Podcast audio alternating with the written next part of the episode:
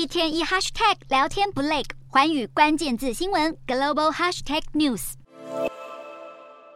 乌俄战火仍在延烧，苏丹内战也没有停火的迹象。再加上极端气候加剧，全球难民总数再飙新高。联合国难民署十四号发布年度报告，截至二零二二年底，全球难民总数达到一点零八四亿人，比二零二一年同期增加了一千九百一十万，创下史上最大增幅。要是再加上二零二三年五月爆发的苏丹冲突，难民总数已经达到一点一亿。联合国难民署也指出，收容最多难民的并不是富裕国家，而是中低收入的国家。四十六个最不发达的国家，他们占全球 GDP 不到一点三个百分点，却收容了百分之二十以上的难民。难民署因此呼吁，国际需要更公平的分担责任，致力于结束冲突并消除障碍，让流离失所的人都可以再次安居乐业。